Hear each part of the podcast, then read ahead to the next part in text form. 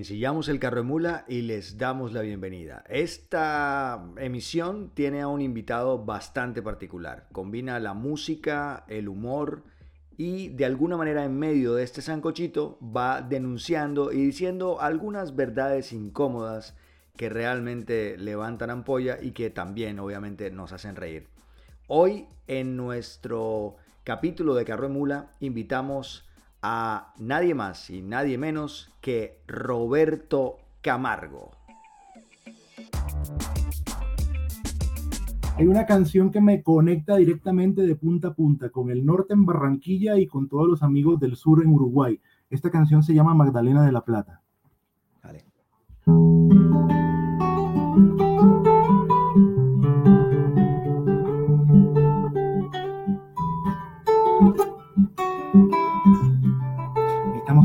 La guitarra mientras calienta la luz. Y a mi amigo Andrew en Barranquilla y a toda la gente que se va conectando aquí al penúltimo asalto, yo el día de hoy voy a contar una verdad de apuño que causará revolución costera. Y es que en los besos de las uruguaya. Tiene vestigios de barranquillera. Por confesar esta sentencia y nada, no sé qué crítica es la que me espera pero es que el mate de las uruguayas tiene pimienta de currambera. Pero es que el mate de las uruguayas tiene pimienta de currambera.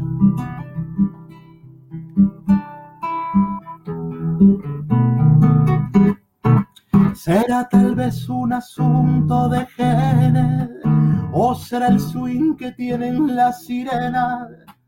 Serán los cuentos del río de la Plata, como las fábulas del Magdalena, cuando los labios rozan las mejillas y las mejillas ruedan por las piernas. Detente un poco más en mis rodillas mientras yo exploro a fondo tus cavernas.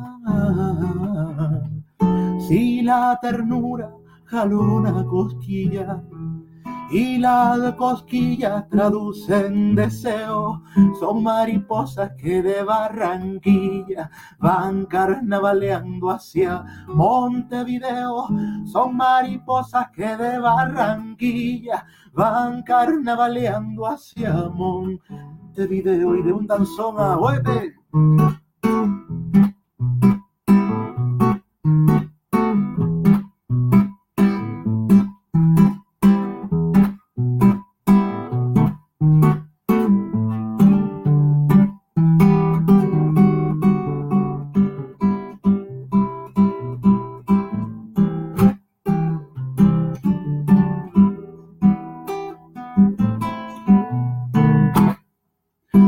tal vez un asunto de genes o será el fin que tienen las sirenas, serán los cuentos del río de la Plata, como las fábulas del Magdalena, cuando los labios rozan las mejillas y las mejillas ruedan por las piernas. Detente un poco más en mis rodillas mientras yo exploro a fondo. Guapianana Ay, mientras yo exploro a fondo tus cavernas de si la ternura jalona cosquilla y las cosquillas traducen deseo, son mariposas que de Barranquilla van carnavaleando hacia Montevideo y son mariposas que de Barranquilla van carnavaleando hacia Montevideo video. Esto es Magdalena de la Plata en versión libérrima de Viernes en la Noche. No joda, Robert, qué viaje, man. Qué viaje tan salvaje. Óyeme, pero em, yo pues digamos que uno ha oído muchas combinaciones de lugares. Eh, los poetas, los músicos tienden siempre a mezclar y a mezclar y a mezclar. Pero ¿de dónde viene esa conexión uruguaya barranquillera? ¿Cómo, cómo es la historia de esa canción? Eh, mira que esa canción nació en Montevideo como motivo, como, como motivador de la canción y se conjuró en Barranquilla como dos años después de que surgió la idea, tal vez un poquito más. Yo viajé a Montevideo por primera vez en el año 2009 a, conversar sobre música y educación. Eh, siempre, Andrew, he estado ahí con el tema de la música, siempre he estado ahí con el tema de las canciones y, me interesa mucho hacer de la, de la canción un vehículo para para recrear una experiencia, una experiencia de realidad. Dejémoslo ahí, una experiencia de realidad que tiene que ver con lo social, que tiene que ver con lo local, que tiene que ver con, las con las músicas también que me gustan, que me conmueven. Y, y la historia detrás de esta canción es súper bonita porque era la primera vez que iba yo a Montevideo. Estaba muy feliz de estar en Montevideo porque para mí como músico estar en Montevideo era como como la película de estar en la tierra de Jorge Drexler y qué tal, y aterricé en Montevideo y aquí la tierra de Leo Maslía, yo ya, mi llave, yo me sentía feliz en Montevideo esa primera vez, porque dentro de, mi adolescencia en mi adolescencia musical, que es todavía, estoy en mi segunda adolescencia musical, pero en los inicios de la música, cuando yo empezaba a tocar guitarra, eh, la música de Leo Maslía, que es uruguayo, eh, fue una influencia importante. Y a través de Maldía conocí a otra gente de Uruguay como Rubén Rada, como Alfredo Citarrosa, eh, años después ya el Cuarteto de Nos, que es una banda de rock que me encanta, y, Jorge Drexler y, sus hermanos músicos también, eh, Daniel Drexler, que es un muy buen músico de allá, Diego Drexler, su hermana, eh, que también es una DJ, y bueno, yo me sentía muy feliz.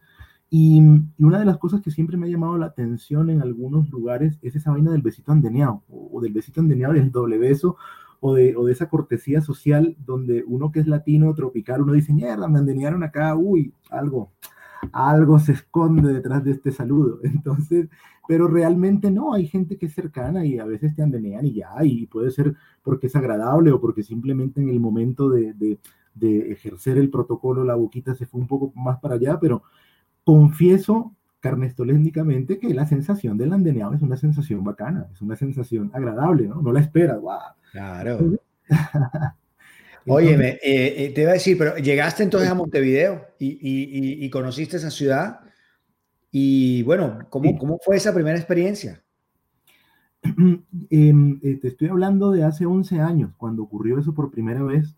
Yo iba como amadrinado por una comisión pedagógica, digamos, era un evento académico donde había gente de diferentes países, y yo iba a cantar una canción, una canción eh, la ponencia se llamaba, si me acuerdo, o sea, todo esto desemboca en el andeneado de Magdalena de la Plata, pero, pero en la parte seria del asunto, yo estaba presentando una ponencia sobre música y educación y, estaba presentando un proyecto particular en ese momento para, una, para Maloca y para, y para Maloca, que se llamaba el Astroconcierto.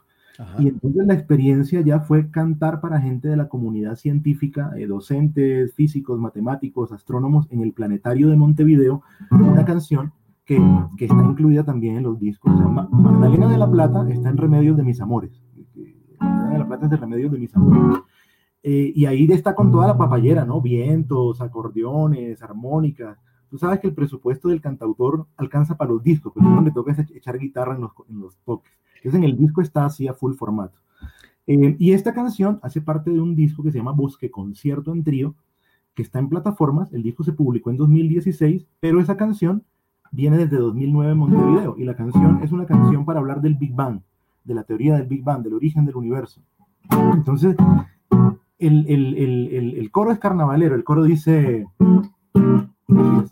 Anda, si me traga el hoyo negro, yo no me alegro. Si me traga el hoyo negro, me desintegro. Ay, si me traga el hoyo negro, yo no me alegro. Si me traga el hoyo negro, me desintegro. Antes de todo existía la nada, pero la nada explotó un buen día. Aunque en la nada no existía nada, ni madrugada, ni mediodía. Pero la nada estaba creciendo y su crecimiento era la poesía. Porque la nada era tanto, tanto, que de la nada explotó un buen día. Y si me traga el hoyo negro, yo no me alegro. Si me traga el hoyo negro, me desintegro. Si me traga el hoyo negro, yo no me alegro. Si me traga el hoyo negro, me desintegro. Antes de todo existía la nada. Ah, no, ya lo que dice es... Dicen que cuando explotó la nada, de la explosión ha surgido todo. Mujer, estrella, luna, lunares, tierra, cometa, rodillas, codo, volcán, arcilla, viento, glaciares, constelaciones y lácteas vías. Dicen que cuando explotó la nada, nació del todo la economía. Dicen que cuando explotó la nada, nació del todo la ecología. Dicen que cuando explotó la nada, nació del todo la policía. Dicen que cuando explotó la nada, hoyo negro, yo no me alegro. Si me traga el hoyo negro, me desintegro. Si me traga el hoyo negro, yo no me alegro. Si me traga el hoyo negro, me desintegro. Bueno, y ahí lo que sigue de la canción es la repetición de, de la misma historia del, del Big Bang. Bueno, qué vaina buena. Te voy a presentar a la tercera pata de la silla, que es una silla de tres. Vamos. Hola, ¿cómo vas? Qué gusto verte. ¿Cómo vas? Y oírte, además. Mr. Borgi, qué placer verte. Bien, bien, bien. Desde Eh, aquellos días por, por el centro bogotano. Sí, que estuvimos haciendo una nota para cretinos contigo. Así es, así es. Sí, señor. Es Sergio que me ha acompañado en todo y aquí estamos también grabando en vivo el podcast de Carro en Mula, que es un podcast que llevamos ah, desde hace un par de meses y que nos ha dado bastantes alegrías. Y comenzamos a llamar a los amigos para que empiecen un poco también como a contar toda esta cantidad de historias que tienen por dentro. Robert, ¿dónde naciste tú y cómo fue todo el proceso tuyo de, de la infancia? Cuéntanos un poco. Yo nací en Bucaramanga. Nací en Bucaramanga. Mi, pa- mi papá es santanderiano, mi familia paterna es santanderiana y mi familia materna es guajira. Eh, y, y por- y tengo familia paterna, primos, eh, tías en Bucaramanga, en Santander. Eh, pero esos primeros años fueron de mayor contacto con mi familia materna, eh, mi familia rihuachera particularmente. Yo soy hijo de Remedios, de, de Remedios, de la gran Remedios. Es un nombre increíble, Remedios Barros se llamaba mi madre. Y hacía parte, era, era, a ver, estaba la mayor, mira esos nombres, María Magdalena, es un matriarcado hermoso de mujeres guajiras. María Magdalena, que se nos fue el año pasado, pero María Magdalena era la Úrsula Iguarán de la familia, Ajá. La matrona de las llaves. Eh, le seguía mi mamá, Remedios Catalina, eh, que, se fue, después seguía Lilia y queda Rita, que es la hermana menor. Son las cuatro tías ahí del matriarcado pechichón costeño. Entonces, entonces ellas que vivían en Riohacha, porque hay tíos en Maicao y hay tíos en Fundación y hay primos y primas en Santa Marta y Barranquilla, la familia Barros, esa vaina llega hasta el banco, hasta la tierra de José Barros, pero es que eso es la misma camada de, de portugueses que se mestizaron con negros e indios en camarones y de ahí empezaron a hacer eh, una vida y una, y una, y una, y una carrera eh, por muchos lados de la costa. El apellido Barros es un apellido muy conocido y, y he comprobado de viva voz de, de las hijas del maestro José que hasta allá llega la vertiente. O sea que en algún momento nos cruzamos ahí con el maestro, cosa que me da mucho orgullo realmente. O sea, en algún momento el- esa piragua se compartió. Digamos Sí. que, o sea, en esa piragua iba, iba un combo parecido, ¿no? Sergi, eh, el otro man que, que, que, que por accidente nació en otro lado es el señor Don Borgi, que, yo, digo, yo siempre he dicho que Sergio nació en un lugar, pero realmente su corazón es más barranquillero que yo. O sea, es una cosa absurda. ¿Qué se siente, digamos, don, don Sergio? Explícale un poco lo que se siente nacer en un lugar equivocado. Sí, yo vivo traumatizado, o sea, hace 15 días estuve en Barranquilla y yo siempre que vuelvo a Barranquilla duro con una depresión como de un mes queriendo volver, o sea, a mí sí me llama el mar completamente y pues la amistad, la onda costeña, yo la comparto absolutamente, el desparpado para decir las cosas, si quieren trabajar, dicen que quieren trabajar, si no quieren trabajar, lo dicen, no tienen esa necesidad rola de vivir diciendo que vivimos ocupados, el rolo vive ocupado así esté viendo televisión rascándose las verijas. Mm, Tú cómo, pues a mí me pasa eso, tú cómo manifiestas eso, pues si te pasa en la música, en lo que haces, en tus productos. O sea, algo que me encanta de, de Roberto, que es como una rebeldía, pero a la inversa, ¿no? Eh, siempre la rebeldía está asociada como con el escándalo, como con el agite, y uno ve a Roberto, es un man como súper calmado, como súper tranquilo, con, con, una forma de ser tranquilo y, con, y hasta en el humor es muy inteligente, pero es muy tranquilo, es como muy como a contracorriente de lo que uno ve en el humor nuestro, ¿no? Que tiene que ser como estridente, como con el apunte que forzado muchas veces desde mi óptica. ¿Tú cómo, cómo has conseguido, cómo has logrado esa identidad en tu humor y en tu música? Pues si lo consideras así, ¿no? Sí, lo, primero que tendría que decir frente a todo eso es que cuando regreso de Barranquilla también me agarra la depresión por, Barranquilla, porque es que eh, el humor está ahí permeando la vida porque, porque digamos que crecí en una familia alegre, crecí en una familia eh, que le gustaba mamar gallo, crecí en una familia musical de, de, de, papá y mamá que les gustaba mucho escuchar música, les gusta mucho escuchar música.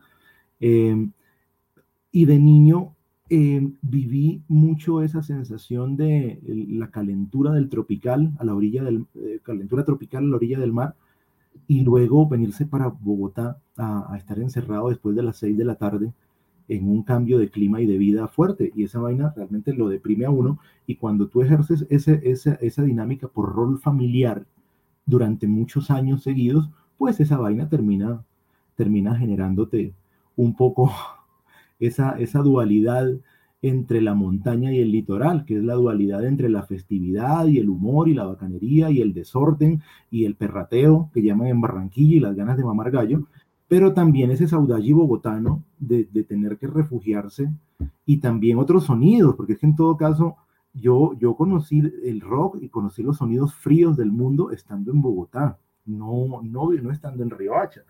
O sea, de, de, de Riohacha conocí toda la herencia vallenata de mis tíos, que incluso debo decir que, al principio no me identificó, que resignifiqué cuando hubo grupos de rock en mi adolescencia que fusionaban músicas del Caribe con, con ritmos rockeros y esa vaina a mí me acercó realmente, o sea, entendí a través de esa fusión un poco mejor, ah, mira, la música de los Betos y Jorge Oñate y Villazón y, y Diomedes y, y, resignifiqué desde ahí el tema, desde ahí el tema.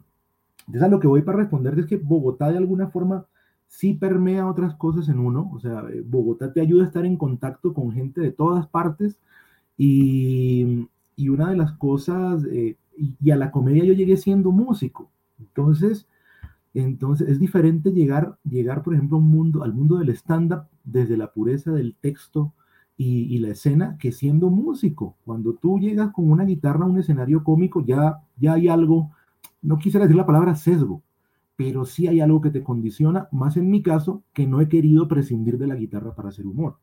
Hay una cosa, hay una cosa ahí que de la que estás hablando y me parece clave antes de que sigas, porque cada cosa que dices mm, abre, digamos, otras preguntas, pero una de las cosas que yo me pongo a pensar mucho es sobre cuando hablabas de que la, de que la capital sin duda es un referente para todas las personas que, que de alguna manera eh, pues adoramos la música, ¿no? O sea, digamos, no necesariamente tenemos que ser músicos ni dedicarnos a esto, pero los melómanos, la gente que le encanta la música, Bogotá definitivamente abre la cabeza.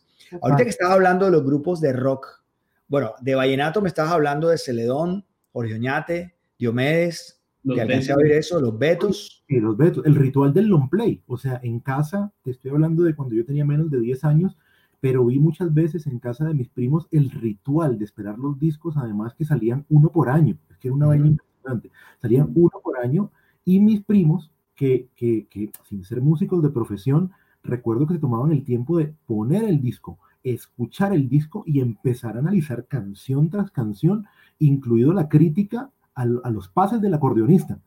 o sea, y eran unos, unos fucking profesionales sin ser, eh, eh, en los pases del acordeonero y decían, ¿qué va? Ese pase está maluco, aquí le faltó tal vaina, y, me impresionaba mucho, pero, pero eso lo vi después, ese era el paréntesis. no, pero digamos que ahorita que estabas hablando, claro, ya eh, me resuelves un poco sobre las influencias tuyas desde el punto de vista del vallenato, pero háblame ahora también sobre las influencias desde el rock. Cuando llegaste a Bogotá, ¿cuáles son tus bandas de rock o esas bandas, esas bandas que descubriste en Bogotá y que te, te impactaron muchísimo como músico? Dame unas cuantas, un top. Es que mira, yo, yo, yo viví acá en Bogotá entre mis 12 y mis 18 años, todo lo que tuvo que ver con el boom radial de los grupos de rock en español. O sea, como que en principio lo que se escuchaba en emisoras fue como la primera entrada, ¿no? Eh, ¿Y qué se escuchaba? Charlie García, Fito Páez, Caifanes, eh, El último de la fila, se escuchaban Los héroes del silencio, bueno, entonces digamos que como, como que en el panorama radial convencional y aquí en la casa siempre escucharon mucha, mucha balada romántica de los 70, ¿no? Eh, Django, Amanda Miguel, Piero, toda esa onda. Ya grande, y tú tienes mucho que ver en eso, eh, pues en el tema del encierro en Bogotá, el, refugio de los viernes, para mí, durante muchos años, años de adolescencia, marica, eran los programas radiales de las emisoras universitarias y había unos espacios increíbles. Y, y yo era de los que grababa los cassettes, grababa los cassettes de los programas y entonces a través de un programa como, Javería, como Rocky Vero, tuyo de Javeriana Estéreo, que nos conocimos, hermano, hace muchos años, oye, eh, fue un despertar también para mí, para el rock del, del mundo. Entonces, eh, descubrí a Noviembre en España, descubrí a Spinetta, eh, descubrí a Los Abuelos de la Nada. Míralo ahí, mira Spinetta ahí, míralo ahí, míralo ahí, ahí lo tengo. Grande, grande. Y empezaron a aparecer otros nombres que aunque no puedo mencionar como influencia, sí te debo decir que me sirvió mucho por curiosidad para ver quién es Raúl Porcheto. Ya, vamos a escuchar unas canciones. Pues que me guste o no me guste ya es, un, es otro tema, pero siempre me tomaba el, siempre me he tomado el, trabajo de escuchar, de escuchar para, saber de qué hablamos. Y, entonces eso, y eso asociado ya eh, a, como que era una cosa muy bonita, porque por un lado estaba todo ese despertar de conocer una cantidad de músicos a través, mira, de, a través de los cassettes piratas en su momento, que uno conseguía en las, en las universidades, donde no estaba Joaquín Sabina con los títulos de los álbumes, sino Joaquín Sabina 1, 2, 3, 4 y 5. Sí, sí, sí era una maravilla. Yo, yo, digamos que, bueno, cada quien habla, habla bien de lo que le toca, pero eso, yo lo recuerdo con mucho cariño y eso está asociado a todo ese movimiento decadente en el momento en que a mí me tocó de los bares de música en vivo, que, que fueron una ventana muy chévere durante finales de los 80, principios de los 90, para la onda de gente que hacía canción propia, y hablo cantautores, bandas de rock, grupos de música folclórica en Bogotá, eh, conocí a los cuenteros, conocí a cuenteros en esa época, a Gonzalo Valderrama lo conocí en esa época, eh, conocí a, Diego Camargo en esa época en su rol de cuenteros, conocí a cuenteros como Iván Torres, que eran dueños de lugares donde se presentaban cuenteros, músicos, era una movida bacana. Y, y, entonces ese tema de, de, traer como esa, esa, esa onda costeña, que me devela muy de frente en su momento un grupo como el Bloque de Búsqueda, por ejemplo. yo digo, oh. Tremendo, ¿no? Eh, Borgi, ¿te acuerdas del bloque de búsqueda? Sí, claro, claro, claro. No. pero eso vivo, no bebiendo, pero si tú no me quieres para mí es mucho mejor, menos pulas en la cama, más campo y menos pero hay un daño en el baño. De verdad, daño. Hey, cuando yo escuché eso, a mí se me... Ah, a mí se me rompió algo. Esos manes, esos manes hicieron algo muy importante. Acuérdate que Iván Benavides eh, tenía un dueto, eh, diríamos hoy en día, un poco mamerto, ¿no? Hoy diríamos eso, eh, muy de nueva trova, que un dueto con una chica llamada Lucía, Iván y Lucía, ¿se acuerdan? Iván y Lucía, sí, señor. Y, y, pues bloque de búsqueda marca lo que después sería la antesala a lo que sería el gran movimiento. O sea, ellos en realidad fueron como los abuelos o bueno, los papás de lo que después generaría Carlos Vives, ¿no? Que de hecho, pues todos los músicos de ahí terminan pues yéndose para la provincia y terminan dándole ese toque rock a, a la música, pues eh, vallenata, pues esa mezcla que generó Carlos Vives ahí de rock con, con, la música local, ¿no? A propósito de eso, Robert, te iba a preguntar, eh, yo oigo, oigo esa mezcla y es, estas historias que vas narrando y veo esa mezcla del rock con el vallenato y, te lo juro, no puedo evitar pensar en la figura de Carlos Vives. Eh, ¿Qué piensas de, Vives como, como músico, como propuesta? ¿Cómo has visto su evolución? Andrew, eh, no, yo lo, admiro, como artista lo admiro, porque es un personaje que ha, desde su imagen y su propuesta, independientemente de, de ya otro tipo de posturas eh, no sé, eh, políticas, etcétera, eh, porque bueno, eso también es muy importante para mí un artista, pero lo admiro desde, desde su primer disco y, tuve la posibilidad de verlo en vivo en Riohacha cuando yo tendría entre 12 y 15 años y, y vuelvo a lo mismo, o sea, yo venía de, el hombre volvió de mamá, pero yo no lo conozco, calzoncillos largos, ay, pantalones cortos, uy, que es una maravilla, o sea, hoy en día, o sea, yo digo, wow, pero que en ese momento de pronto no me conectaba. Entonces, cuando yo veo la música que escuchaba eh, mis tíos, mis primos, y la veo con Teto Campo haciendo un solo en esa Fender a lo Jimi Hendrix, yo digo, ¿qué es esta vaina? ¿No? Y, y, y, con todo lo que implicaba en ese momento, porque tú sabes, la gente en Riohacha lo mismo, amores y odios, es decir, gente que amó la, la, la propuesta en ese momento y, y, un combo de gente también perrateándose la propuesta en vivo y que vaya, esto no es vallenato y no sé qué, y no sé cuándo. Y, no, y, y, y, y, es cacorro, es cacorro, es maricón, es maricón. Sí, ay, se la come con Egidio y tal. Eh. Una pregunta para los dos, ¿ustedes no creen que, que la, a mí lo que se me hace de Carlos Vives como la real valía de él es que él más que un artista es como un antropólogo musical, ¿no? O sea, que supo cómo leer todas las vertientes. Por ejemplo, a mí lo que hizo el man en el rock de mi pueblo se me hace una cosa maravillosa. Es como esa analogía que hace entre el Mississippi y el Magdalena, y cómo es el recorrido del jazz en el Mississippi y cómo es el recorrido de la música. Y él logró volver esa antropología producto, que es lo que se me hace maravilloso. Yo, yo creo que eso es incuestionable y creo que es muy chévere despojado de pasiones ver, ver la carrera de un artista a lo largo de 20, 25 años y de, y de tener dentro de una discografía, como uno hace con los artistas que le gustan, decir, este, este disco casi no me gusta, pero este es, del, es increíble, oye, pero esta canción está vaya, pero mira esta vaina que sacó. O sea, es chévere, yo soy de ese tipo de fans con los artistas que me gustan y Vives y la provincia es, es un momento de la, de la, música colombiana, indiscutiblemente. Sí, yo, yo, yo, yo tengo que decirte que, que eh, yo vengo desde hace varios años eh, un poco resentido con él. Eh, vengo un poco, no sé si resentido o tal vez desencantado eh, con él, sobre todo digo yo desde hace ya tiempo, tiempo. Me parece que se ha convertido con el tiempo como en, en, un artista que se ha clonado, se ha fotocopiado. ¿Has visto como cuando las fotocopias le sacan una fotocopia con esos trabajos de antes, cuando uno estudiaba en la carrera, que sacaba fotocopia de la fotocopia de la fotocopia, que ya termina siendo una cosa que no tiene nada que ver eh, con nada. Yo pienso que, que, eso le ha pasado, por un lado, y, y, y pues ya que me lo preguntaste, también pensaría que otra de las cosas que creo que le ha ocurrido es que eh, no, sé, no sé si te pasa o, qué piensas de eso, Robert pero, y Sergio, pero como de esos autores que, que, que, llegan un momento en que deben, deben soltar también las composiciones a otros autores. O sea, si, como que de eso le pasa también a Fito Páez, como que hay autores que, que ya llega un momento en que deben soltar y por lo menos del álbum componer la mitad y la otra mitad oír melodías nuevas, oír cosas nuevas pero siento que se ha vuelto también muy egocéntrico en el sentido de que lo quiere componer todo, todo lo quiere, o sea, y me parece que eso es peligroso en un artista, sobre todo como él, que no tiene la versatilidad que podría tener un Cerati, que siempre está buscando cosas, o una versatilidad como Spinetta, digamos, sino que tiende como a eso. No sé, no sé qué piensas tú, Robert, de eso, pero ya que Sergio puso el tema de, de Vives, ¿cómo lo ves ahora?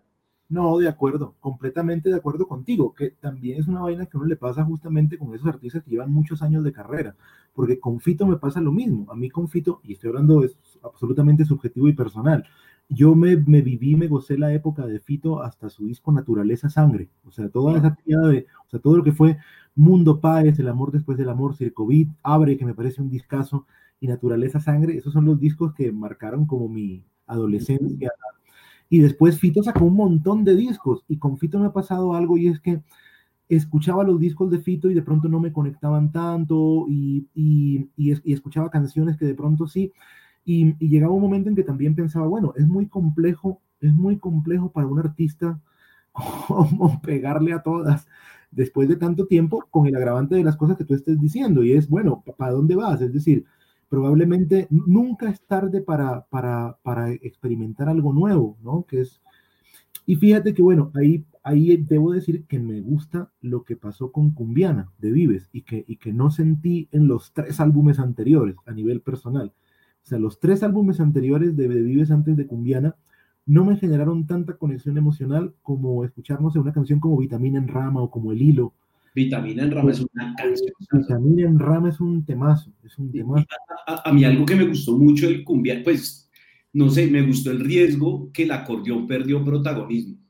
O sea, se ve como un, o sea, puede ser que la apuesta sea más internacional, no sé, pero, pero como apuesta musical me, me, me pareció chévere que no se sintiera el acordeón protagonista, le dio como otro matiz al disco y a pesar de que el disco ha recibido sus críticas, a mí en lo personal me parece un, un buen disco. No es el más brillante de la carrera, pero me parece que acá asumió cierto riesgo, al menos en manera, en formas de, de grabación, de técnica, de, y de la vuelta experimental con su sonido, ¿no? No sé. Sí, yo, yo, yo también, digamos que eh, eh, yo me, me senté a, a escucharlo de, de, cabo a rabo. Em, siento que, que, quizás hubo un pataleo. A mí me parece que ya haber sacado otro álbum como el que venía o como los que venían saliendo, me parece que ya hubiera sido un descaro ya extremo, digamos, y creo que en algún momento todavía tiene algo de dignidad y como que hay todavía un duendecillo adentro que le dice, hey, loco, o sea, párale, párale y trata de, de, pensar un poco. Me parece que es un, no, no creo que haya frenado, como tampoco creo que haya girado a ninguna parte, pero sí pienso que por lo menos le bajó un poquito la velocidad y en medio de esa bajada de velocidad trató de, de reflexionar algo. Yo deliré por completo, y eso lo tiene clarísimo Rafa Noguera, que la canción Los Consejos del Difunto me parece lo más hermoso que he oído de lo que él ha compuesto últimamente. Eh, y, volví, y de, alguna manera como de, Fito y de, y de, Vives me parece que tienen que comparten eso eh, y es como ese desde mi punto de vista lo que te digo ese desencanto de, no tener la, la, humildad de decir mierda en qué momento hay que parar y en qué momento hay que cambiar un poquito la vuelta Robert si te molesta vámonos con música te parece sí sí sí. ¿qué, no, ¿qué nos vas a cantar? pues, pues, pues de introducción a, a Maicao, eh, porque pensando en el tema de eh, esto que hice en enero de este año que decía algo así como como la luna que alumbra por la noche los caminos, las hojas al viento como el sol espanta el frío, la tierra la lluvia como el mar espera el río, espero tu regreso a la tierra del olvido.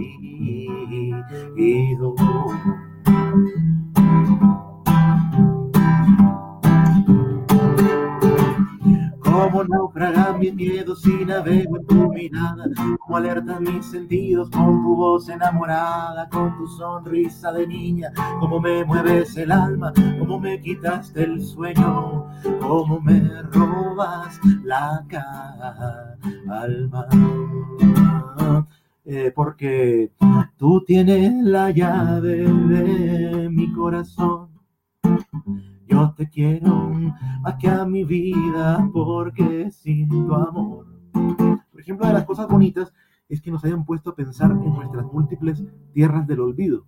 En este caso, allá en la frontera del mítico nororiente Guajiro, donde confluye eh, toda la provincia del Líbano y los guayús, en esto que dice así. Si un día me siento llevado del mundo un poco cansado, de taxi cojo una moto con mis corotos rumbo a Maicao, me zampo en un termoquín como el pequeño Solín, huyendo de Calimán se fue con su novia para Pekín. Maicao, Maicao, Maicao, la leche en polvo viene de al lado. Maicao, Maicao, Maicao, te ofrecen whisky del importado. Maicao, Maicao, Maicao, para el calor te venden raspado. Maicao, Maicao, Maicao, maduro emplastado en el mercado. Camino para Maicao en expreso Padilla pensé que como el avión si montaba en budio sumaba millas, pero viajo más feliz viajando donde viajas tú. Por eso me voy contigo de noche en el expreso Guayu. Uy, Maicao, Maicao, Maicao, la leche en polvo viene de al lado. Uy, Maicao, Maicao, Maicao, te ofrece whisky del importado. Maicao, Maicao, Maicao, para el calor te venden raspao. Maicao, Maicao, Maicao, maduro el plátano en el mercado ahí viene el acordeón. Dice,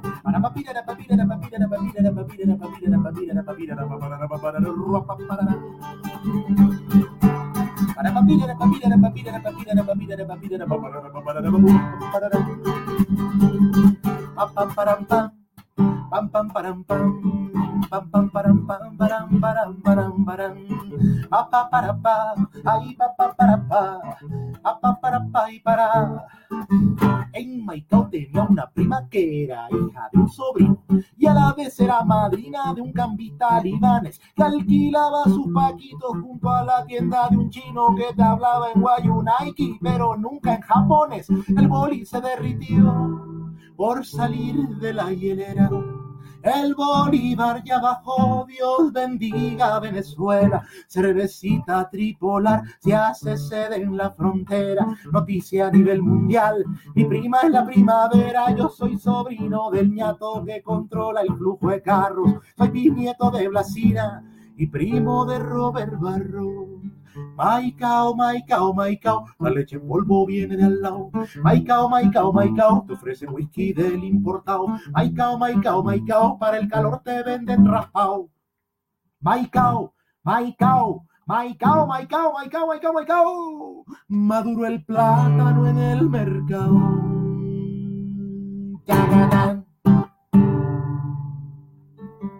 ¿Cómo aprendiste a tocar guitarra? ¿Cómo fue el aprendizaje?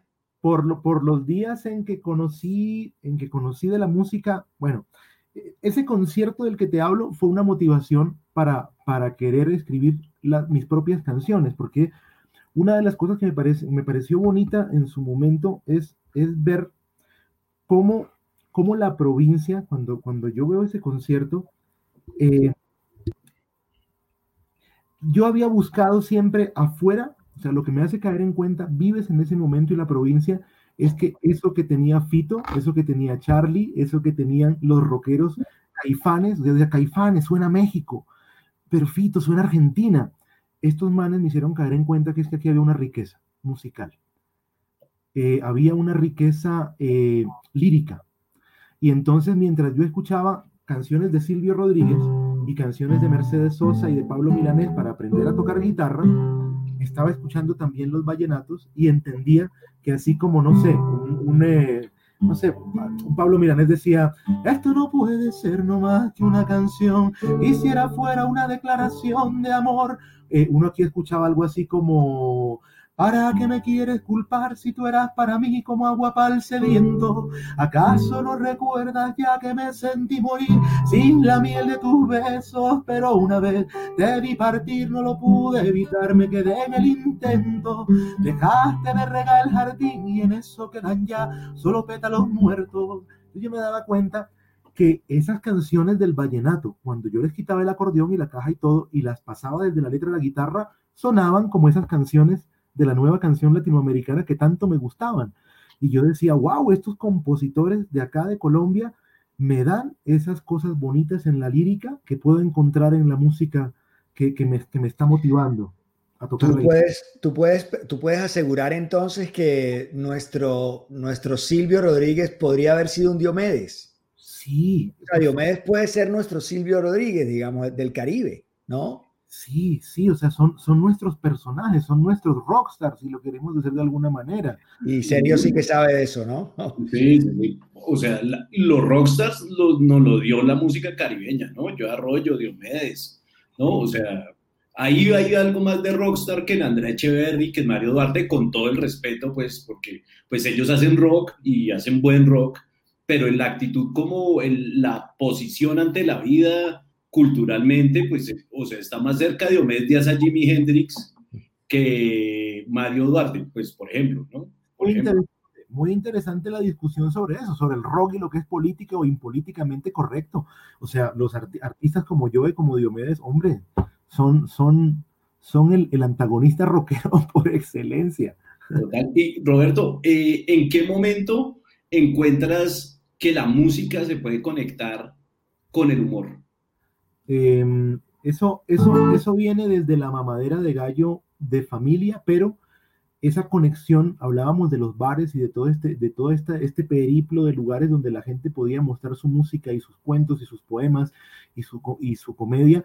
Eh, a mí me, me, me, influenció mucho ser, ser amigo siempre de gente que hacía narración oral, ser amigo desde, desde siempre de gente que escribía poesía y y yo siempre fui un mamador de gallo porque una de las cosas que me llamaba la atención dentro de la nueva canción latinoamericana que yo escuchaba es que era muy reflexiva, era muy, eh, era, era, sí era reflexiva, muy reflexiva. Eh, mensajes, letras que siempre te ponían a pensar.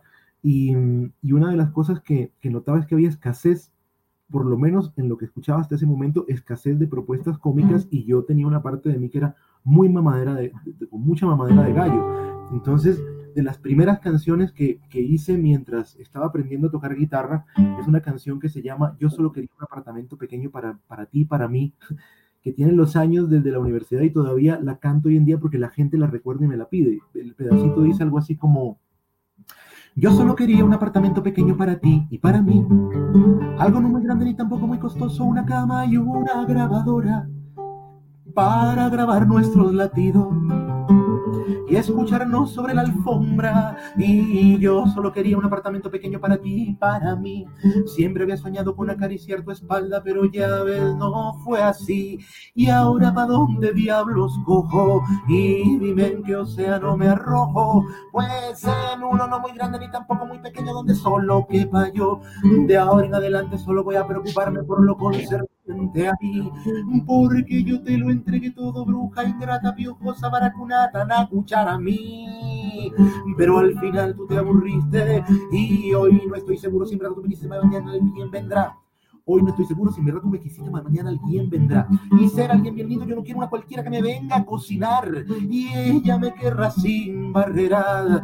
Yo le voy a comprar un lote. Y será mi novia, no será ningún pegote que me pueda incomodar. Una canción como esa, por ejemplo, se la debo a Leo Maslía, a la influencia de Leo Maslía, ¿no? Lo, lo has, has, hablado ya, esta es la segunda vez. Eh, la primera fue cuando aterrizaste en Uruguay y ahora vuelves otra vez a hablar de Leo Maslía. Seguramente hay mucha gente, digamos, eh, seguramente no, estoy convencido de que hay mucha gente que no lo conoce.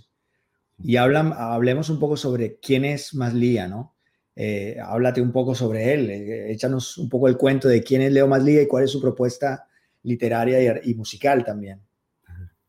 Leo Maslía es un creador uruguayo, músico, escritor de libros, de novelas, de cuentos, escritor de arreglos musicales para ópera, para orquestas sinfónicas y además un personaje que, que eh, muy, muy generoso. Estuvo en Barranquilla, ha estado en Bogotá y le tengo mucho cariño porque en el momento en el que estaba yo aprendiendo a tocar las primeras canciones y entendía que había algo en las canciones que se llamaba estrofa y algo que se llamaba puente y algo que se llamaba estribillo, a Leo Maslía le, le valía da toda esa vaina. Entonces, mientras por un lado escuchaba los vallenatos, yo escuchaba en Leo Maslía un man, mira, lo puedo hacer sin, sin la guitarra porque es que la canción está sostenida desde el texto. Eh, yo escuché, la primera canción que yo escuché de Leo Maslía decía, no sé por qué te fuiste ni por qué después, al poco tiempo te dio por volver, no sé por qué, no sé por qué, tomaste aquella triste decisión de abandonarme, cuál fue la razón de tu regreso y qué pasó, que al otro día te volviste a ir, no me diste ni tiempo de decirte, preguntarte si esa vez regresarías como la anterior y si te ibas en busca de amor y si fue así, supongo que no lo encontraste y fue por eso que volviste, pero cuando te apreté y te pregunté qué plan tenés, me contestaste muy así nomás, con evasivas y casi te vas, pero esa vez no te dejé, porque de un brazo fuerte te agarré, pero fue inútil cuando me acosté, sentí la puerta y eras vos, que te pelabas sin decir adiós, capaz que fue mejor para los dos, pero muy malo para mí, por eso me alegré cuando te vi, pero no entiendo por qué no entendí, porque enseguida me decís que tu intención sigue siendo partir y sin demora pasas a cumplir tu anuncio y me dejas ahí. Bueno, esta es una canción que habla de la luz, Ajá. que a tal velocidad que termina siendo un verdadero desespero. Entonces, yo escuché esa canción y yo decía, esta vaina no tiene estribillo, esto no tiene coro, esto no tiene estrofa, la música es cíclica, va y vuelve, acelera al final, el man está demente. Pero entonces eso me, me ayudó a entender que es que realmente eso que llamamos canción es un universo de inmensas posibilidades que todos los días se está redescubriendo. Y el humor es una posibilidad, e, e, el humor es un elemento que, que, que, está en la música, ¿no? No confundamos la canción cómica con la canción festiva, es lo único que quiero decir, ¿no? Mm canciones que son profundamente festivas, pero las letras son terriblemente tristes, ¿no? Eh, te, te, iba a decir también eso, eh, que a propósito de, de, del asunto, ¿no? Eh, muchas veces se ha hablado acerca de quítale quítale la, la música a, a, una canción, a un vallenato de Diomedes, es, por ejemplo, un sin medir distancias, quítale la música y deja esa letra y verás que es una tristeza y un dolor horrible. ¿no? O sea, ¿cuál es la que, te, la que vimos ese día, Sergi, eh, metiendo mote queso en, en el cucayo, que a ti te encanta? Oh, que es una eh, reflexión filosófica de Diomedes. Te quiero mucho, te digo, pero es muy, muy rara, la vida. rara la vida. Que o sea, van y vienen olvidos, no sé si pronto me olvido. Eso es, una re, eso es Aristóteles. No sé si hasta allá, pero, pero digamos que si, si tienen un, pe, un, peso muy fuerte, las letras, digamos, de, de, de, Diomedes o las letras de Joe son, por ti no moriré, tú coges ese, ese, esa letra y, y, la revientas durísimo, ¿no? Aquí reímos en el Caribe, reímos para no llorar o, llor, o, o lloramos bailando, que es otra manera, ¿o no, Robert? A, a, completamente de acuerdo, y es eso, una, una cosa es la canción festiva, y, y, en el, el, Caribe está lleno de, de, de, de, eso, ¿no? De canciones que son muy bailables con letras terribles. El coroncoro. Coroncoro se murió tu madre, déjala morir. Coroncoro se murió tu hermano, déjala morir. Y se le está muriendo la familia y todo el mundo bailando. O sea, eso es muy Caribe. En cambio, la canción cómica, tú puedes tener una canción profundamente en, en acorde menor, ¿no? Triste, hecha para abajo y aún así eh, que sea cómica, ¿no? Eh, me cuesta ser cómico. En verdad yo quería ser fiscal, me cuesta ser cómico. Trabajando en el Banco Mundial, me cuesta ser cómico. Yo soy de esos que paga ICETEX para ser un cómico para ser un cómico. Ah, me cuesta ser cómico. A mi humor le hace falta soflán, me cuesta ser cómico. Nunca fui como el hombre caimán, me cuesta ser cómico. Si mis líneas son para llorar, es que soy un cómico es que soy un cómico un poco trágico.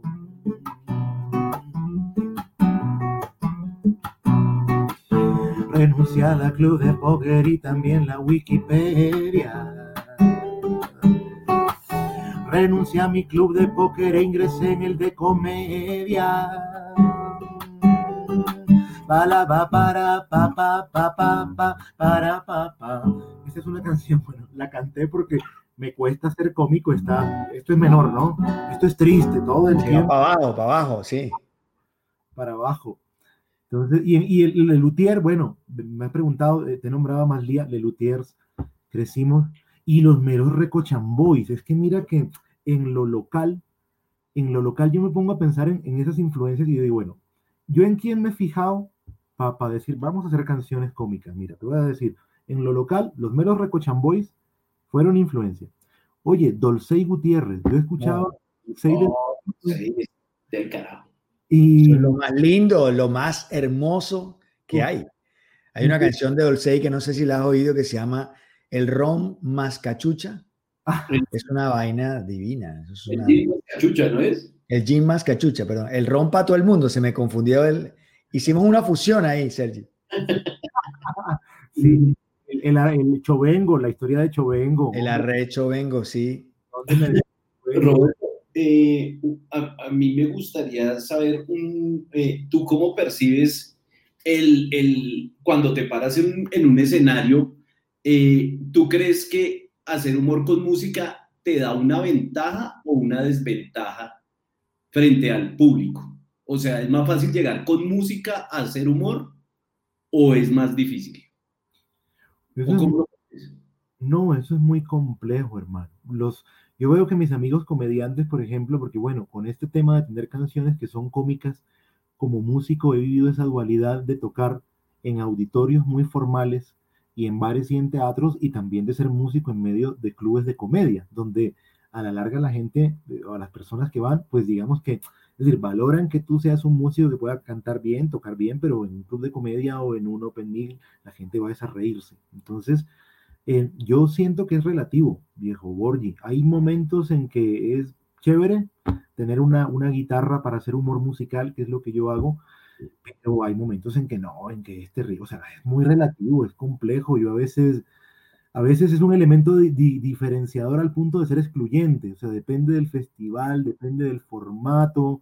Eh, de hecho, pues tengo una canción sobre eso que dice, tal vez tú la conoces, que dice, no me llamaron de dicen y yo estaba en pleno modo de carnaval. ¿Será que no me conviene? ¿O será el año que viene quien me manda a ser un cómico rural? Puede que me falte ser más subversivo o me sobre mucho flow televisivo. Pero aunque quiera llorar o me importe una monda, los recibo mañana, igual tengo que pagar. Entonces, bueno, es un pedacito ahí para contarte de las que han pasado. Esa canción se llama No me llamaron de Comedy Central. Y, y no me llaman porque soy un músico, porque soy un comediante que toca la guitarra. Entonces, muchas veces se ha dado el caso que soy muy cómico para los músicos y muy músico para los cómicos. Y a la larga he decidido fresquearme frente a eso porque, porque es tu búsqueda. Y, y siempre he decidido asumir el humor desde la guitarra y pues soy pues tengo que ser consecuente también con las decisiones sin que eso signifique que no lo que no que no lo intente sin guitarra no pero eso no es ventaja ni desventaja o sea lo que te hace a ti chistoso es tu planteamiento cómico. Y estabas hablando de los eh, de los que te influenciaron. Íbamos en los Recochan Boys íbamos en Dolce Gutiérrez quién más de acá nacionales yo puedo decir eso eh, mira, hay, hay unos grupos acá, por ejemplo, em, eh, un, música para el pie izquierdo, son de Bucaramanga, son buenísimos. ¿Y qué eh, piensas de, y qué piensas de, o sea, no, no, te sorprendas con la pregunta, pero, pero si hay alguna persona que también tiene la guitarra como un vehículo del humor, otro tipo de humor, pero ¿qué piensas del hombre caimán, que es un precursor también? Es un genio, no, y me falta nombrarlo a él, es decir, yo no puedo decir que, que, yo haya visto al hombre caimán y, uy, voy a copiarme el estilo de ese man, pero por supuesto que es el referente de humor con guitarra que tenemos generacionalmente. Es que yo lo vi todos los sábados y me reía con sus chistes y hasta el último momento el man fue ese icono del, ¿cómo decirlo, hermano? Es que el man sí representa un poco esa figura del cuentachistes músico, de la oralidad costeña, que, que, que es el man de la parranda, que va con el tío, el tío que, que, medio toca la guitarra, pero que se sabe tres, cuatro canciones y arma un incendio. O sea, ese es Álvaro Lemon y pues hizo de eso toda una carrera, una fuente de vida. Entonces, sí, Álvaro lo respeto mucho y grabaría con, con Álvaro una canción, o sea, grabaría una, una colaboración con Álvaro. Sería ideal que te pudieras comprometer aquí eh, a grabar una canción con, con, con Lemon. Eso sería un dúo salvaje genial. Toco con los compadres recerdos en Rock al Parque, no voy a hacer una canción yo con él. Oye, ¿y qué piensas de otro que utiliza la guitarra también para hacer humor? Que yo creo que a, Sergi también lo enloquece, que es el gran Noel Petro. Lo amo. Los rockstar, es que esos son los rockstar de nuestra, de nuestra oralidad, de nuestra cultura. O sea, Noel, Alfredo Gutiérrez, eh, toda esta risa, la, Aníbal Velázquez, es que estos manes, estos manes hacían letras que eran divertidas, fíjate. O sea, hay un humor ahí muy particular, muy comprensible desde lo popular. Y los tres que estamos acá, todos los que hemos mencionado, todos nos dan ganas de destapar la otra, hermano. Y el tema, y, digamos, llegando, vamos llegando como cerrando un poco, eh, sobre el tema de la, de la denuncia. Porque ya pasamos por la música, pasamos por el humor y ahora hablemos un poco de la denuncia. ¿Por qué, por qué también la música es un gran vehículo para cantar verdades y, se usa tanto para eso? Sobre todo en, Cuba, en la dictadura argentina, Charlie lo usó muchísimo con su generis. ¿Por qué la música tiene esa posibilidad de ser usada como denuncia a veces mucho más efectiva que las mismas palabras o los discursos? Porque la música no conoce frontera, porque es que la vida de todos los seres humanos gira en torno a la música o tiene que ver con la música, y si no es así es muy triste la vida de, los, de, los, de, la, de la gente. Nosotros tenemos bandas sonoras en nuestra vida, siempre hay una canción que nos ha marcado, que nos hace recordar a alguien, que nos evoca un momento especial. Es decir, nuestro ADN está hecho de música, es un vehículo muy poderoso. Por eso es que la, usan para la publicidad. O sea, la música, la música es parte de nuestra dinámica de relación social con los demás. Y, y, lo que siento, sí lo que siento es que como, como Colombia, estamos, en, es decir, la protesta, la denuncia, siento que la gente que hace hip hop, la gente que hace rock, la gente que hace metal, ha estado mucho más cerca de eso que se llama la denuncia.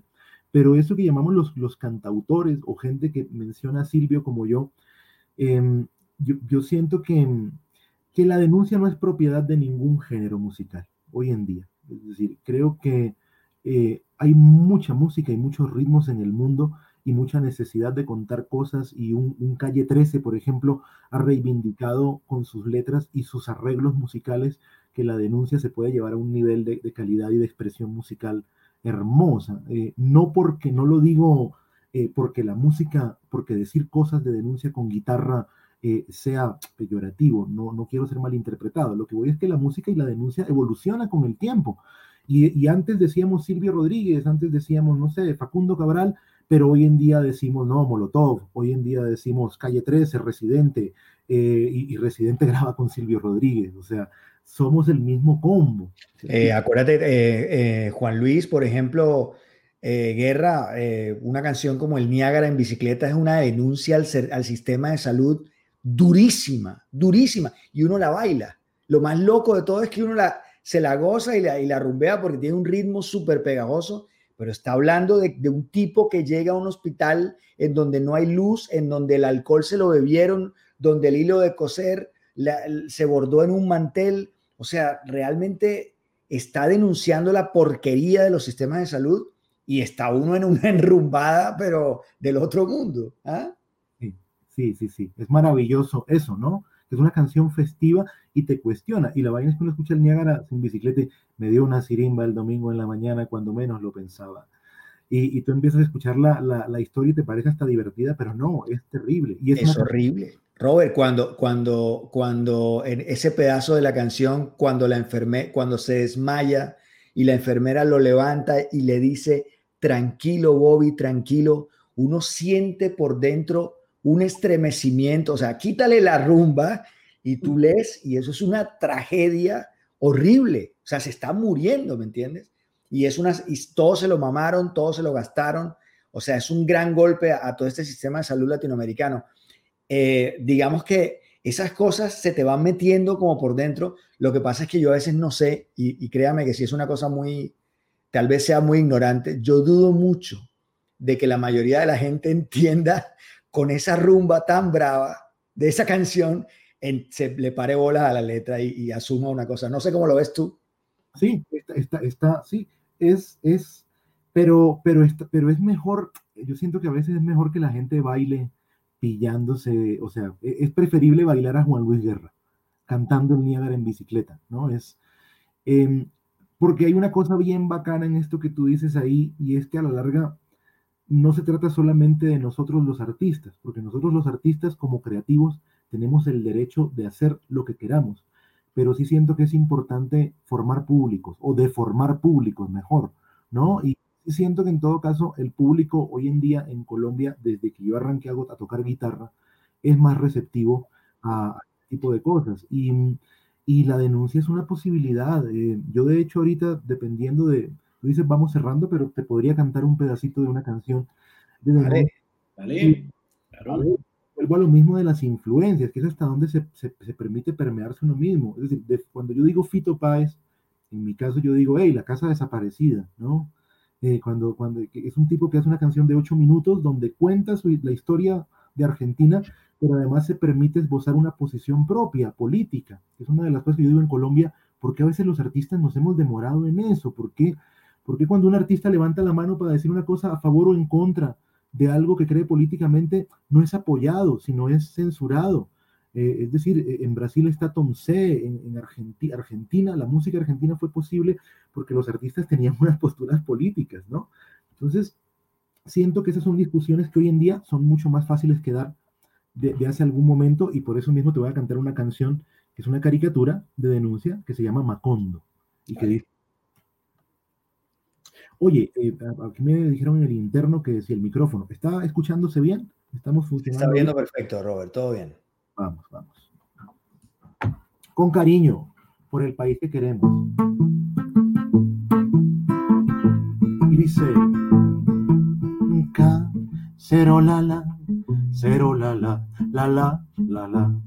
La la la la la la la la la la la la la la la la la la casero la la la la la la la la la la la la la la la la la la la la la. Macondo fue sitiada por los peyes.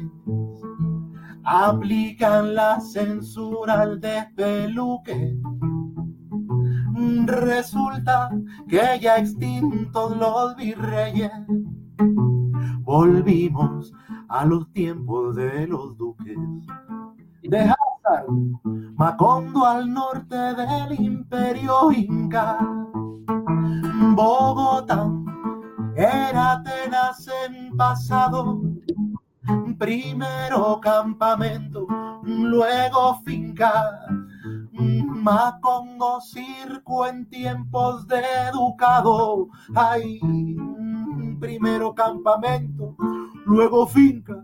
Ah, Macondo circo en tiempos de educado y dice Macondo que camina paso lerdo festeja que después del estrabismo hoy somos posmoderna monarquía Macondo fue sitiada por los cerdos, un duque con sordera y estrabismo, gerencia, gallinero y fiscalía. Macondo fue sitiada por los peyes, aplican la censura al despeluque. Resulta que ya extintos los virreyes volvimos a los tiempos de los duques de Hazard, de los mismos autores de No hay billete, no me llamaron de Comedy Central y eh, eh, Magdalena de la Plata, Macondo. Un pedacito. Tremendo. Y eso tiene que ver un poco con, eh, con otras cosas que también describes en todo lo que tú haces y, hablemos brevemente de ese, esa otra locura reciente que te tiene muy entusiasmado, que es el asunto del cómic, ¿no? Eh, esa, esa, fiebre del cómic y, y, por qué no nos hablas un poquito de ese proyecto que bueno, que va, va andando, ¿no? Va andando bien. Pero uh, quiero hacer una pregunta antes de, de, arrancar, para cerrar como el tema de la música ¿Sí? y el humor. Eh, eh, si tuvieras que escoger entre hacer música y humor, o sea, si te pusieran un revólver y te dicen, ¿qué escoges? no se, o sea, no se puede decir que más o menos que estos son como hermanas complementarias. Lo uno o lo otro, ¿por cuál te irías? Hombre, es dolorosa la decisión, es terriblemente dolorosa, pero yo prefiero hacer música. ¿Por qué? Porque la música me permite otras posibilidades fuera del humor. O sea, es decir, el humor, eh, es decir, la comedia es un género en sí mismo. Y yo siento que, la comedia es un género que permea la poesía, las tablas, la música. Pero una de las cosas por las cuales no, no soy el hombre caimán es porque me permito eh, hacer canciones que no solamente tienen que ver con el humor. Es decir, no es, no es, no, no, no es una figura, no es una búsqueda creativa con la cual me haya casado, es que puede ser un asunto de decisión, finalmente, ¿no? Eh, de que a veces tengo un disco incluso donde digo, hay siete canciones cómicas y, me faltan tres para que el disco sea completamente cómico y digo, no, vamos a meter seis canciones cómicas y vamos a buscar otros matices porque pues es lo que me interesa desde la canción. Entonces, eh, sería muy triste, muy, muy triste dejar de hacer humor, pero si tuviera que elegirlo, preferiría seguir tocando guitarra y haciendo canciones. Háblanos del cómic ahora sí, Robert. El, el cómics es una extensión del humor y de la música y es que uno de los descubrimientos de la pandemia, cuando uno tiene, ha tenido tanto tiempo para encerrarse y pensar las vainas, es que Maicao nació hace mucho tiempo y después de que Maicao fue una canción en guitarra y después la llevamos a Riohacha a grabarla y la lanzamos y a la gente le ha gustado la canción, yo sentí que había cosas de Maicao y había cosas que estaban pasando en torno a la canción que ya, como que la canción se lanzó y ya, y lo máximo que podría pasar con la canción es que suene y que a la gente le gusta, cosa que no es peyorativa, lo digo como creador, lo que digo es, ¿y qué más puedo hacer? Ya lancé la canción, pero siento que algo todavía me queda faltando. Y un día me senté a dibujar recién comenzando la pandemia y entonces eh, retomé las clases de ilustración, de diseño industrial, y yo dije, vamos a tratar de llevar esta historia de Maicao al, al dibujo y, en el momento en el que logremos, eh, con el favor de, Dios y la Virgen de los Remedios, como dicen allá en La Guajira, eh, eh la, posibilidad de hacer un disco, que el disco venga disco cómic. Entonces lo que hicimos con Maicao fue desarrollar en torno a la, a la historia de un tipo que se siente llevado y que lo deja todo por una historia de amor, por irse para Maicao, a ampliar esos cuatro minutos de canción en 22 páginas de cómic eh, debo decirte que, que, fue muy, ha sido muy sano, fue muy sano en esta época de confinamiento, recién arrancando la pandemia, volcar tanta incertidumbre en el dibujo. Entonces, eh, en ese ejercicio de contar y, y, en un homenaje a los amigos y a lo que he conocido y he aprendido, que en todo caso es, es la música en relación con, con una cantidad de cosas que la rodean, con el humor, con, con la cuentería, con la fotografía, con la pintura, con el dibujo, con la comunicación me concibo como un músico desde ahí, desde todo eso que me ha permeado y, y el cómic es un pedacito de eso. Entonces, uno de los proyectos a mediano y largo plazo es que el concierto de lanzamiento del disco sea en medio de una exposición, de una galería, donde no solamente la gente escuche Maicao, sino que se pueda perder en medio de las paredes ilustradas del cómic. Siempre con, la, siempre con la creatividad por delante, Robert. Eh, y creo, si no me equivoco, que otro de los grandes sueños o planes a futuro y de una vez también aquí tirémoslo al agua es esas ganas de grabar con Aida Cristina Bosa Bustamante. ¿no? Pindero, pindero, tu mamá te parió en cuero, sin camisa y sin sombrero. Cuando la patera vino ya tú coleaba, pindero ya tú coleaba, pindero. Pindero, pindero, tu mamá te parió en cuero, sin camisa y sin fajero, detrás del gallinero y tu cachorro, tamborero, tamborero, tamborero. La zapa se fue a meter debajo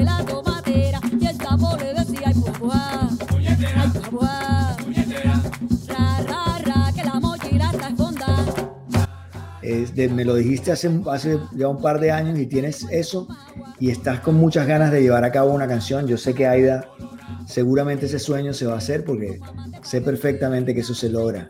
Entonces, no sé, mándale, mándale otra declaración de amor desde aquí también. Aida. Voy a cantar ahí un pedacito. Mira que yo soy lento para las cosas y estoy poniéndome al día con pendientes que tenía de antes. Con, okay. con hemos cruzado un par de, de, líneas este año, pero le voy a cantar un pedacito de la canción porque ella no la conoce. Tú, tú la conoces, pero Aida no la conoce. Y dice, el tejado blanco y la misma ciudad, los hoteles pardos cerca al malecón, la ausencia en ascenso, vía soledad, los verbos que alertan toda habitación. La lámpara cómplice en luz y en desván, las velas ardientes junto al edredón, la ventana en ruta del olor del pan, los verbos que alertan toda habitación. Barranquilla, habitación 302. Barranquilla, habitación 302. Yo, yo deliro cuando imagino eso cantado con esa voz ronquita de Aida. Yo digo, wow, lo imagino. Y ella todavía no lo sabe. Es decir, cuando ella vea esto, me vea la cara, va a saber de qué estoy hablando. Que me he demorado es porque el COVID ha dilatado todo, pero apenas pueda meterme al estudio, le voy a hacer la propuesta formalmente. Esta es una, esta es una prepropuesta pública para Aida. Maravilloso. Y ella con ese corazón que se carga y con esa buena onda de siempre, cuando ella siente que hay una cosa talentosa y siente que hay una cosa de corazón, yo estoy seguro que Aida se manda para adelante.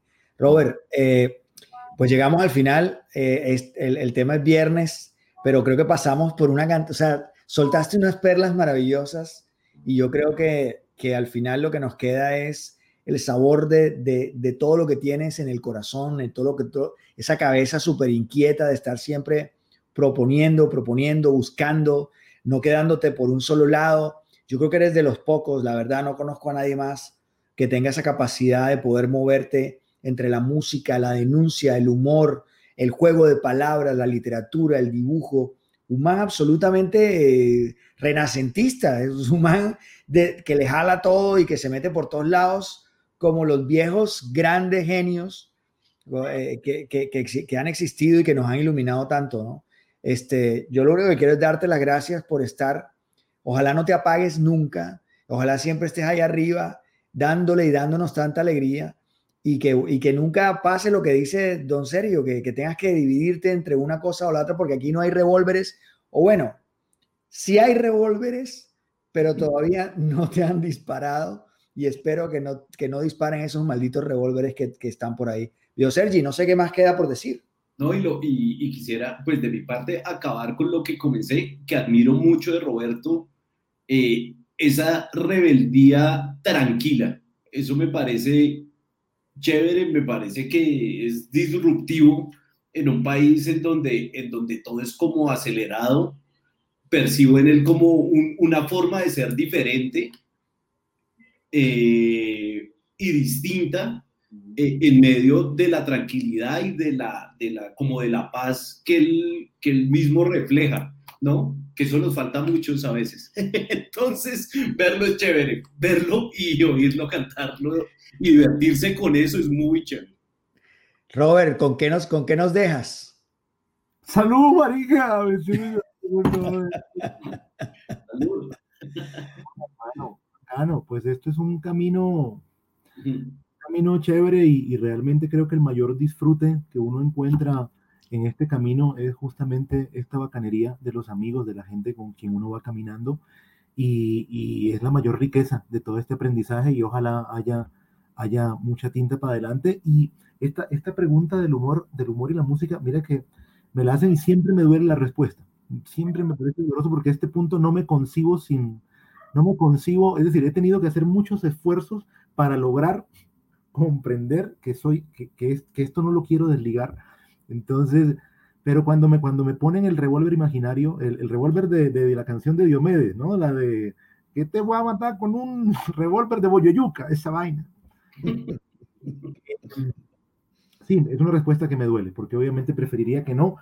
Y, me quiero ir, bueno, con una canción de la, de la tierrita que, que, de pronto recrea un poco todo el cariño, la gente, la familia, el mar, la ciudad, y con cariño para el compadre Andrew, la Virgen de mis remedios. Con cariño para el compadre Borgi por su compañía y a la gente que, que está ahí pendiente de este programa, de este viernes lúdico. La Virgen gracias, Robert. Gracias, Robert. Vamos.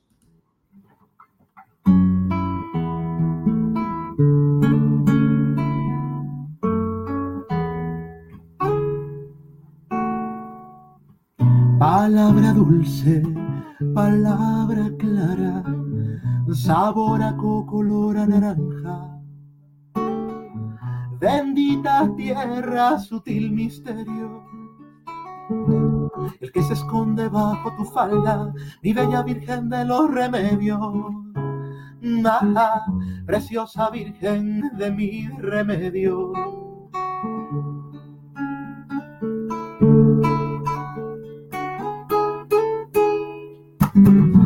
Calle se hace familia, la familia se hace cama. Tengo por cama una orilla. La orilla es un candelero donde se encienden las velas que iluminan mi febrero. Mi febrero. Yo fui un sacristán sin cura, desnudado mil altares. Al ver de San Antonio los besos que traen los bares, de niños y procesiones que una vez tuve por dentro. Ah, el norte venía al centro bailando de esquina a esquina. La virgen de mis remedios, morena de piel guajira, suena pólvora en el pueblo y empieza a bailar en la vida y empieza a bailar la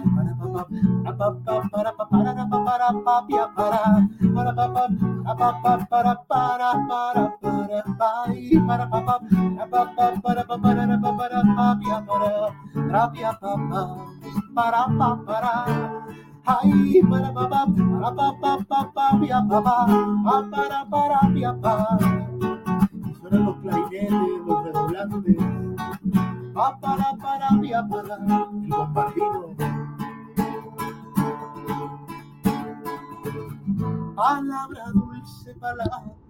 Clara sabor a color a naranja, bendita tierra, sutil misterio. El que se esconde bajo tu falda, mi bella virgen de los remedios. Maja, preciosa virgen de mis remedios. Yo fui un sacristán sin cura, he desnudado mi altar Tal vez debo a San Antonio los besos que traen los bares. De niño vi procesiones que una vez tuve por dentro, por dentro. Ay, ay, ay. El norte venía para el centro bailando de esquina a esquina. La virgen de mi remedio, gitana de piel guajira. Suena pólvora en el pueblo y empieza a bailar en la vida. Ajá, y empieza a bailar en la vida ajá, y empieza a bailar la ira, la ira, la ira, la ira, la ira, la ira,